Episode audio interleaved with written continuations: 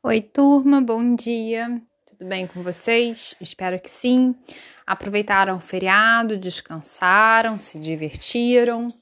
Também espero que sim. Bem, na aula de hoje, a gente vai começar a trabalhar o capítulo 10.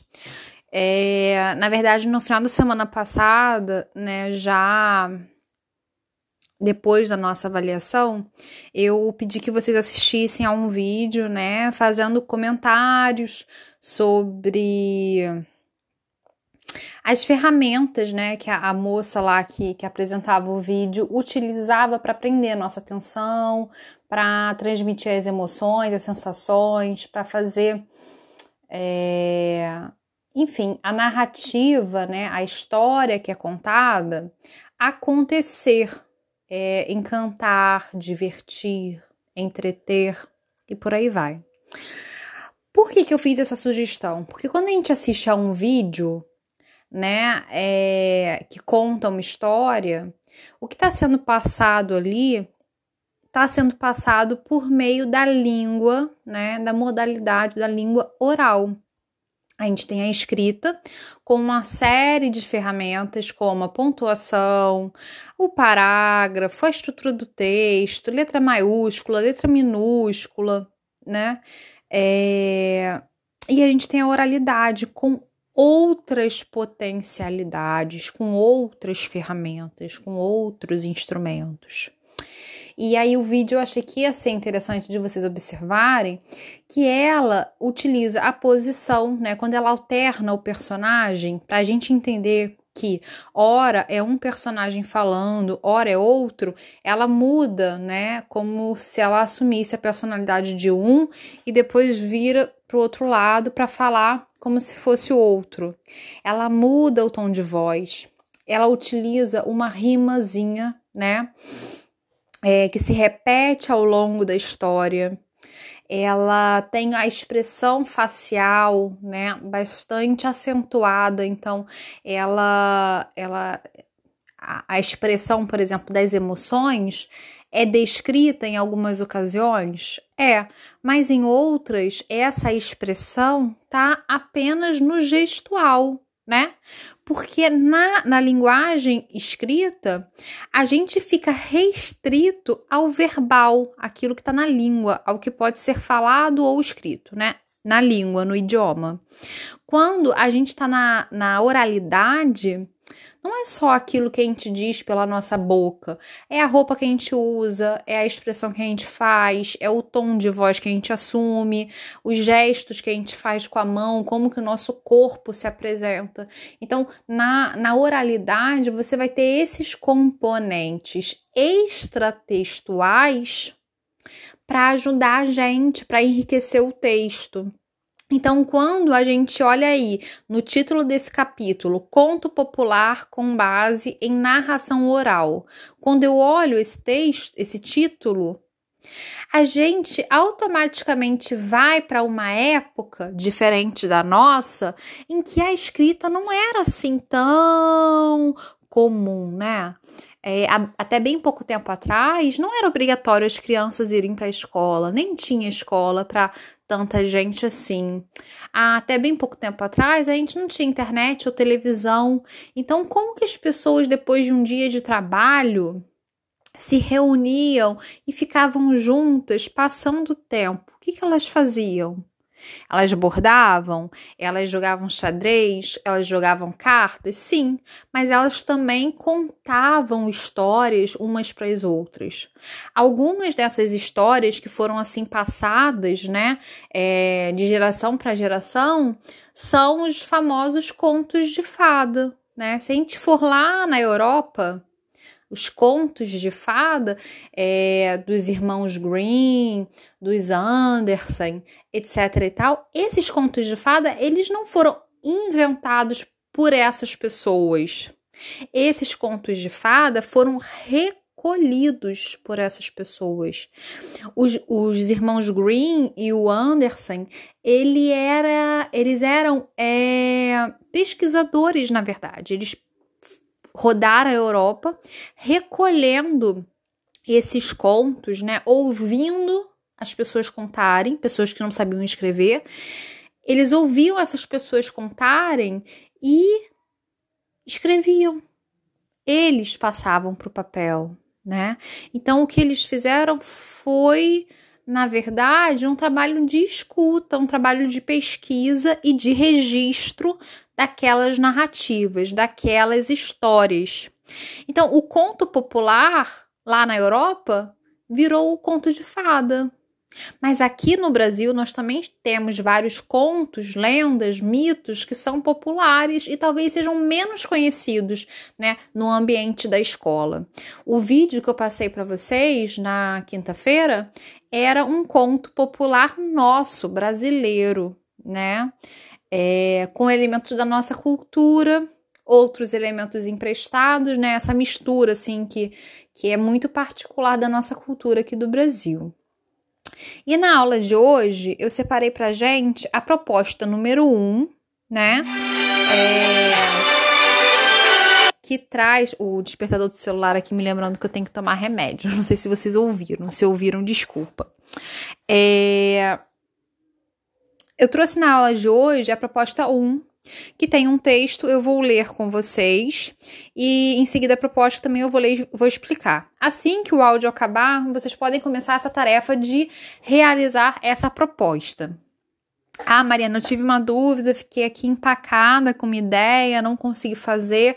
Aí você me manda mensagem, né? Ou pela plataforma lá do Google Classroom, ou pelo WhatsApp, né? Que aí eu, eu respondo você individualmente e, e também faço ajustes ou sugestões se você preferir. Essa atividade não precisa me mandar foto, é um exercício. Então, Tendo dúvida, eu ajudo, auxilio e a gente vai ajustando aí o, o, o caminhar, certo? É, não tendo dúvida, então beleza, quinta-feira a gente conversa novamente, certo? Com uma outra etapa do nosso trabalho. Então, aí, o texto que está na apostila. A caveira vaidosa. Esta história aconteceu no tempo em que os dias da Sexta-feira Santa e de Finados eram bastante respeitados. As rádios, mesmo as das capitais, só programavam músicas sacras. Ninguém trabalhava, não se ria, comia-se apenas o necessário e muitos jejuavam. Na época desses respeitos, duas irmãs de origem japonesa chegaram a uma pequena cidade do interior, onde instalaram um instituto de beleza. Capazes e ambiciosas, as duas moças logo conquistaram grande freguesia. Prosperaram a ponto de, em poucos meses, precisarem ampliar o estabelecimento. Manicuras e pedicuras de primeira linha aparavam, poliam e esmaltavam as unhas das clientes com rapidez e eficiência. Seus trabalhos de limpeza e hidratação de pele eram disputados. Ninguém se igualava à capacidade das duas como cabele cabeleireiras. Cortavam e penteavam com maestria. Tanta competência e ambição as enriqueciam cada vez mais, trabalhavam todos os dias da semana. Altas horas da noite, lá estavam até a última freguesa. Domingos e feriados não descansavam. Atendiam cliente, limpavam ou organizavam o estabelecimento. O bem-sucedido instituto se transformou em suas moradias e na principal razão de suas vidas. Não deu outra. Sem superstição e alheias às regras de conduta da época e do lugar, quando chegou o dia de finados, elas abriram a porta do salão. Caso não houvesse clientela, aproveitariam para pôr tudo em ordem. Ao que julgaram sorte, apareceu uma mulher querendo cortar os cabelos. Imediatamente, uma delas começou o serviço. Tesoura em punho, partiu para o corte. Mas a tesoura abriu e não fechou. O espelho trincou de cima a baixo, a luz apagou. Num piscar de olhos, a mulher descarnou. Sentada na cadeira, só se via uma caveira alva e cabeluda. O comentário sobre o acontecido se alastrou como um rastilho de pólvora. A cidade inteira só falava nisso. A partir de então, jamais menina, moça ou mulher colocaram os pés naquele instituto de beleza. Sem clientes, as duas moças fecharam as portas e foram embora, deixando para trás esta história que se conta até hoje. Nelson Albisu. Bem, a proposta é: o conto que você acabou de ler e ouvir, né, retrata uma história popular transmitida oralmente. Reescreva-o criando outro final para a história.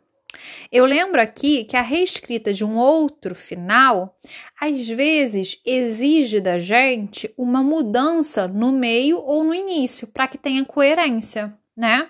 Vocês podem perceber nessa história aqui que esse esse susto no dia de finados, ele é preparado desde a primeira linha do texto. Quando a gente lê esta história aconteceu no tempo em que os dias de Sexta-feira Santa e de finados eram bastante respeitados. Essa primeira frase já cria a expectativa de que ou a Sexta-feira Santa ou finados, né? Vai ser aí um dia especial para essa história. Vai ter alguma coisa a ver com essas duas datas. Por que, que isso está sendo falado aqui? Então, na hora de vocês recriarem o desfecho, vocês têm que perceber se não precisa fazer alguma alteração no desenvolvimento e na introdução desse texto para que ele fique parecendo, né, um, um todo coerente, né? Para que ele tenha essa integridade, para que ele realmente pareça um texto e não uma montagem, tá bom? Então a tarefa é essa: releiam o texto, repensem, né? Recriem um final e façam os ajustes necessários para que esse final tenha sentido com o restante do, do que foi falado, do que foi criado, tá bom? É, não tem limite de linha, né? Mas é bom vocês capricharem e aproveitarem para treinar a criatividade, né? De que maneira esse texto poderia ficar mais é, engraçado? Ou de que maneira o texto poderia ter mais suspense, né? Ser mais aterrorizante. É, o que eu vou querer fazer com esse texto? Eu quero dar um ar de humor, eu quero dar um ar de superação, eu quero dar é, uma coisa assim meio de filme de terror, e aí você recria o final com esse compromisso de qualidade, de empenho, né? Sem querer aí ir pelo caminho do mais fácil, que nem sempre é o melhor caminho. Tudo bem? Eu aguardo as dúvidas de vocês. Beijinho.